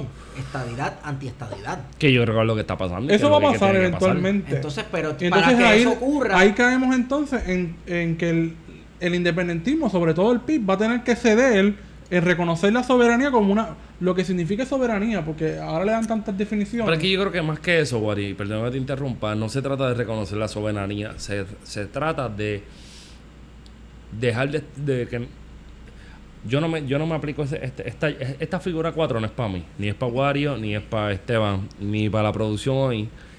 Pero nosotros no somos los que tratamos a la gente de derecha ni de centro como mierda, sino que vacilamos con ellos, pero si quiere venirse para el lado de nosotros estamos bien. So, podríamos ver lo que está pasando como un primer cambio de vernos como no tenemos la máquina de crear independentistas ni de crear populares y tenemos que crear una opción alterna contra el neoliberalismo y todas las posturas de estos cabrones. Bueno, que- yo no creo que llegue a ese nivel de neoliberalismo, pero sí, o sea, te doy, te doy esa de que Bueno, pero no hay pues, una fórmula mágica de crear independentistas. Y si esta crisis no lo ha hecho, pues entonces, ¿qué carajo lo va a ¿Qué hacer? va a pasar? Exacto. si esta crisis en, en el momento en que estamos, que el capital está dándonos bien duro, que más que nunca el, el- el efecto colonial está más presente con una junta dictatorial, eh, que estamos sufriendo los embates de, ese, de, de- de más de 100 años, y si vemos ese legado español más todavía, 500 años. ¿qué va, qué va a pasar? O sea, ¿por qué la gente no, no, no sigue en este status quo? Sí, porque al final el pueblo puertorriqueño da la impresión de que en cuestión de aguantar dolor no tiene fin. Bueno, somos resilientes. Bueno, ok, vamos a ver. Yo lo que estoy viendo aquí es que. Dale Gutiérrez, te de- toca. A Depende a yo. qué compromiso se llegue y quién ceda y en qué ceda. Puede significar la muerte del independentismo en Puerto Rico. y Bueno, es que eso es un debate por que se ha planteado. Es un debate que se ha planteado. Yo recuerdo. Eso el- era lo que yo estaba cuando yo leí Sí, ese sí. artículo, que ah, llegaron a un compromiso de este y lo otro. Es un debate bien postmoderno. Eso me recuerda a un Se a artículo de, que está en el libro Nación Postmortem de Carlos Pavón. Ajá. Eh, el, libro, el artículo se llama De Albizu a Madonna. Sí, yo lo leí. Y en el que plantea eso precisamente. Dice: Mira, a partir del 52, cuando se inventa el Estado Libre Asociado, que es un reajuste colonial, pues mira, todo lo que decía el independentismo que podía ser posible bajo una república se ha hecho posible dentro del estatus colonial actual. Ese es, la- ese es el planteamiento de, de Pavón. Sí. Toman y beban todos de Porque esta es mi cerveza. Anyway. Hay un silencio Pero- aquí en el... Ya yo me oigo aquí, me oigo aquí, ¿verdad? ¿Vas a hablar de Pavón? Dale. No, pues entonces la Yo- independencia, yo- bueno, entonces la yo creo que independencia no es Pavón- necesaria si, si Da- yo me da- voy por esa línea. Yo creo que Pavón, cuando habla de Alviso Madonna, Pavón estaba un poquito adelantado, pero muy atrás, porque eso trajo ronchas con el independentismo y nacionalismo puertorriqueño. Bueno, hubo 2003, contestaciones. 2002 para allá abajo. Sí. eh, Inclusive un profesor que me dio que me dio clases, el vacío no tanto, pero Pito, José Juan Rodríguez Vázquez, que me enseñó a mí el lo que es que no. Pues me dijo, mira, en verdad esto, me recuerdo cuando le dije, esto a mí me jodió la mente, le, sol- le- le solté el libro Violeta, Nación Postmortem, y me dijo, es que ese libro no es para ahora, es para después. Y ahí es que uno aprende que los Un, libros deba- no un son debate muy eh, prematuro. demasiado. O sea, yo creo que Carlos Pavón ha sido fruto de sus circunstancias y yo creo que es un tipo que siempre ha estado Sí, no, muy adelante y lo aprendí en un momento claro en la huelga del año pasado, que yo no estaba tan metido en la huelga, yo entraba a ver cómo estaban los Bueno, muchachitos y las muchas de esas ideas políticas y tuvo que Claro, pero ver a Carlos, un Carlos Pavón del 2010 que estaba un poquito reaccionario, a verlo en la huelga. a verlo dentro. verlo dentro, va- estamos viendo el intelectual orgánico de Gramsci. Y yo creo que, que, que en la medida que tu, tu análisis te lleve a entender que tú tienes que estar de las causas justas, del lado de las causas justas, valga la redundancia, pues yo creo que todo el proceso que te lleve hasta que tú llegues ahí es válido, mano. Y yo no soy nadie para decirte si es, o si es cierto o no es cierto. No, yo no estoy invalidando a Ah, no, no, no, no, no lo digo por ti, lo digo en el sentido de ahora. Carlos Pavón escribió La Nación Postmortem en el 2002-2003 desde una... Pero un ensayo de los 90. Yo creo que él le lleva dando forma desde finales de los 90 y le explota el chicle en la cara en un momento dado cuando en Puerto Rico... La nación en marcha este, y demás. Pero es que yo creo que la nación, hoy día, hoy día la nación postmortem de Papo tiene más sentido en la medida que la nación de nosotros es más li- más líquida, más Sí, translúcida y hay- un puertorriqueño, o sea, un yo, yo tengo la perse de que me di, que la NASA diga que encontró una bacteria en Marte y me diga que hay vida y me diga que más abajo hay un puertorriqueño, un puertorriqueño haciendo una pinchera, un J en Marte. Sí, ¿no? La realidad es que hemos tenido Que es el que- puertorriqueño cuando hemos tienes más de la población fuera. O sea, que no y que redefinir la puertorriqueñidad también cuando hemos recibido migraciones de distintos países De todos lados, pero es que somos dominicanos caribeños. principalmente en las últimas tres décadas pero es que somos caribeños.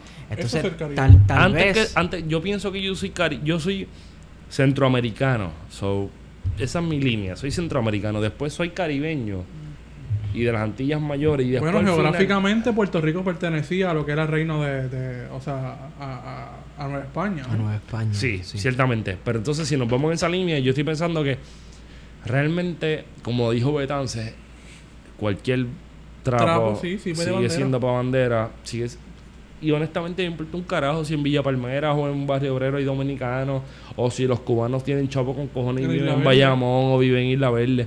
Yo lo que quiero es un país independiente que tenga una posibilidad de echar para adelante. bueno pues entonces deberíamos Sí, pero eh, eso, eso plantea otros debates que también Pavón trata ahí, ¿no? Desde Deberíamos, de cómo se va a construir esa independencia con toda... O sea, en este momento de, de, de esta estocada capitalista eh, neoliberal, ¿qué tú haces, cabrón? chequeando Pichea, estoy mirando. estoy mirando, mira, pichea. mira, mira, mira. Yo lo que pienso entonces es que bajo esa premisa tenemos que empezar a explorar Tenemos que grabar esto un día. y hacer una Mm. introspección sobre la identidad caribeña en vez de la identidad nacional puertorriqueña. La identidad difícil. nacional puertorriqueña dentro de algo más Te voy a grande joder. que nosotros, que es el te Caribe. voy a joder, te voy a joder. Voy a, voy a partir de la premisa que tú eres mitad dominicano, aunque tú eres bastante dominicano. Como tres cuartas partes. So, si tú eres tres cuartas partes dominicano, a ti no te va a molestar que yo tenga en el próximo micrófono de los invitados a Eric, la pantera de Río Piedra, que es Exacto. jamaiquino. Exacto. Compartimos más cosas con el Caribe inglés que con el mismo Caribe hispano, Está con cabrón. la misma Está Cuba, cabrón. porque siempre nos han dicho, ¿no? Que Cuba es la otra ala. Bueno, y la mira, es mentira. Puede ser hasta la República Dominicana, pero puede ser Haití. Eso dijo Laurita, de Cuba y Puerto Rico no son las dos solas, era República Dominicana. Y Sí. ese artículo salió una semana después de haber muerto Laurita, donde sea que esté, te quiero bebé. Tú sabes que no me quito. Pero Pero puede ser Jamaica. Sí. Jamaica está muy distante a nosotros por la cuestión de pues el pasado inglés que tú tienes. Porque Pero la- hay unas cosas que se comparten del Caribe inglés con lo que es el ca- con Puerto Rico, por Hay ejemplo. hay estructuras hay y unas, hay... hay unas cosas que ni siquiera son estructuras ni son cosas sociales. Hay una cuestión de supervivencia en el Caribe que tú las puedes ver. Sí. en la punta más punta de, de la Florida, en Key West, y las puedes ver en el... Bueno, las puedes ver en Bronx. Las puedes ver en Texas. Caribeñidad en el Bronx. Me jodí con este cabrón, en serio. Estamos hablando del Caribe y él lo abrió ahí. claro que se sí. Esa es la- ese es el gran Caribe de. Antonio Gastambide, Ah, ¿no? ¿De qué? ¿Tú eres loco? Ese no es el Gran Caribe, Toño. Esto es un debate para otro día. Es un debate para otro día. Pero si tú quieres que nos saquemos los pellejos con ese debate, tú me dices. Yo vengo heady. Podemos hacer una nota al cárcel de lo que No, es pero el Caribe. cada vez que uno gane, Esteban va a ser el árbitro. Cada vez que uno gana el argumento, tiene que poner la mano en la mesa y coger un azote del otro. No, no ponerse violentos aquí si nosotros somos un podcast neutral. Objetivo. Objetivo. Ni de izquierda ni de derecha. Somos pacifistas. Estamos heady por fulete. Exacto. Mira, Eh, ajá. Yo no sé ni cómo llegamos a esta discusión del Caribe, pero tiene que ver con que estábamos hablando de la, de la alianza del PIB con el PPD. Sí. pero ¿eso es Caribe? Eso es Trinidad y Tobago cuando Eric Williams Sí. es primer ministro de Trinidad y Tobago en el 64. es, es Caribe. Bueno, el despinga de, del- del- de Marley de, de- en Jamaica.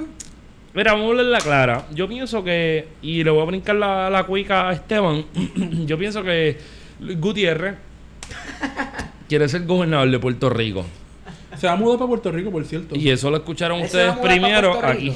Él se va a mudar para Puerto Rico. Sí, Sí, sí. eso está Se va a cuadrado. retirar. Entonces, no es coincidencia. Ajá. No es, co- no es coincidencia que llegaras hasta aquí. ¿Quieres un poquito de eco? Porque Dios te ha traído para darte su amor, recíbelo. Mira, no es coincidencia que todas estas alianzas e intentos de coaliciones, etcétera, se estén dando en lo que yo pienso que es un intento de hacer un frente anti-junta de control fiscal o anti yo no sé qué rayo y anti PNP a la misma vez, anti neoliberalismo supuestamente Anti toda la hostia pura. en el cual de alguna manera u otra yo sé que Luis Gutiérrez va a participar. Él está metido en todos esos movimientos y todas estas cosas. Eso soy yo hablando de Me teoría de parece conspiración. interesante. Sí, no, tu teoría de conspiración está buena porque lo que implica, y tiene algo de cierto, es que a partir de 2012 para acá, 2016, la diáspora es un, es, es- es un discurso que va en dos vías.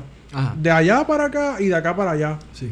Cómo la diáspora es tan importante para hacer política, no solamente en Puerto Rico, sino hacer política desde allá utilizando a Puerto Rico. Y tenemos a una Viverito, por ejemplo, que utiliza a Puerto Rico y cómo lo utiliza para a- en Nueva York, pero también cómo lo puede utilizar en Puerto Rico a favor de Carmen Yulín, por ejemplo. Claro. A mí me gusta más usar que utilizar. ¿Por qué? Los usa, pues los usa, pues los usa. Porque usa, ¿Qué tú usas para limpiarte el culo? Papel de baño. ¿Qué tú utilizas para limpiarte el orto? ¿Y qué tiene que ver el culo con la mayonesa? Nada. Anyway, a mí lo que me enchisma de todo esto wow. Es que. 10 episodios. Esto está mangado hace jato. En el 45 yo quiero que... Mira, Doblo, doblo acá como me llama. Quiero se- 650 mil pesos al año. No para mí. Para la independencia. exacto. El- yo quiero. Oye, la gente piensa que esto es por rating. Pero si fuera... Dame un break, dame- te escucho ahora. ahora. Mira, yo lo que pienso y que me en es que serio. todo esto sea una movida para en el 2020 que los demócratas vuelvan a usar los puertorriqueños como papel de baño para agresiones, igual que usan los negros y igual que usan a los- a los al resto de los latinos. Yulín se presta para eso. Y yo se ha prestado para eso. Entonces a mí, a mí me da ese miedito que todas estas movidas de Luis Gutiérrez y él es el que tiene los contactos ahí en el Congreso y esas cosas. Un excelente candidato para comisionado da residente. pena No, yo pienso que al ya, revés. ya. Yo pienso que Luis Gutiérrez, el candidato a gobernador, y Yulín está buscando la Sí, pero yo no creo que él tenga la residencia tanto tiempo. ¿Cuánto es? Son tres años, ¿no? No creo que son tres años. Busca, busca la constitución ahora mismo. Porque nosotros no somos como legisladores de esa gente. Búscala. Yo me quedo hablando mierda con Esteban para que busque la constitución. Queremos, ok, yo quiero. quiero hacer claro. Sí, porque ayer, la Quiero gente, hacer claro ayer que- la gente votó en contra de la ley 80 y yo te apuesto que yo siento a Tata Charboniel, que es abogada y no me va a decir un carajo de la fucking constitución. Tata, ¿qué tú piensas de la, ley- de la constitución? eso? Y me va Tata, ¿dónde tú consigues la carta de derecho a la constitución? En las páginas amarillas me va a decir esa cabrona.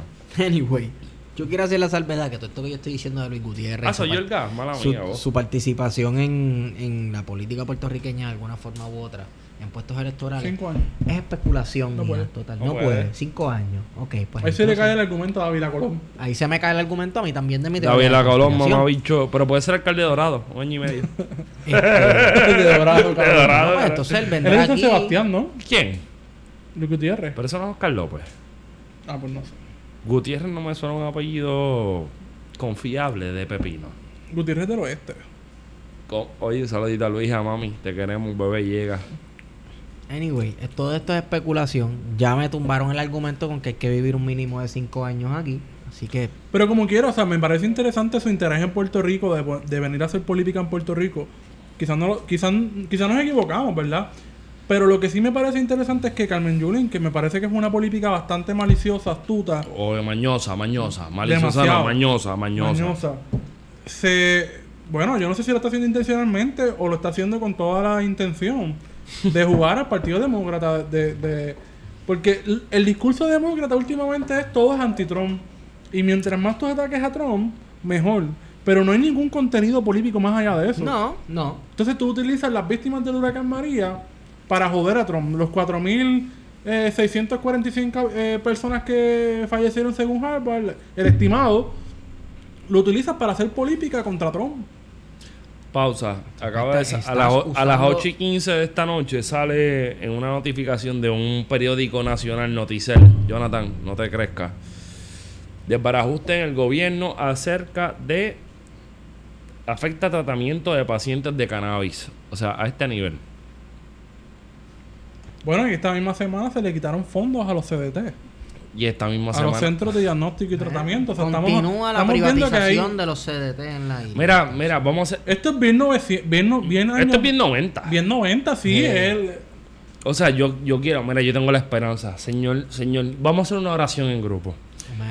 Señor capitalista, ojalá y nos permitas ver que Ricky sea el único que se quede en el poder. Tengo, oye, no dame un break, estoy tirando la línea y Esteban no me hizo caso. Porque yo lo único que necesito es que to- toda la gente que tiene ganas de joder, porque se quite, porque ¿qué es lo que va a quedar? El sector fucking privado, que es el mismo que pidió bajo la ley 80, conseguir 100 millones para que, que, lo... que es un sector privado dependiente, intermediario. Mira, yo no como en Burger King, que se vayan para el carajo, de verdad. Hace tiempo yo no como en Burger King. Esto parece un anuncio. No en un anuncio. Burger King, la próxima vez que entre un Burger King, no importa donde sea, y esté con el corillo, o sea, le- el Power Triad, Wario, Esteban y yo, yo voy a cagar la entrada de Servicarro, el nu. Yo no tengo miedo. Hemos sido con ustedes plan de contingencia. No. Yo, creo- yo creo que esto es un buen momento para cortar cuando se está hablando de cagarse en la calle Snoop. No, no, no. ¿cuán- Déjame ver eso ya, ¿cómo estamos? Sí, seguro. Mira, una, una cuestión que quiero decir al final.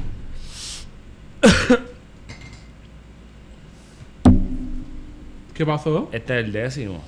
Este es el décimo. y no nos hemos quitado. Y yo quiero dar- agradecerle a la gente que nos está apoyando, a la gente que le ha dado oído a esta mierda, porque para traer un download tiene que ser completo, no es como que le diste a play y te quitaste. So, esto es un momento de yo agradecértelo. Y a ti, o sea, a ti, esto es bien individual, a ti. Todavía no me creo los mil.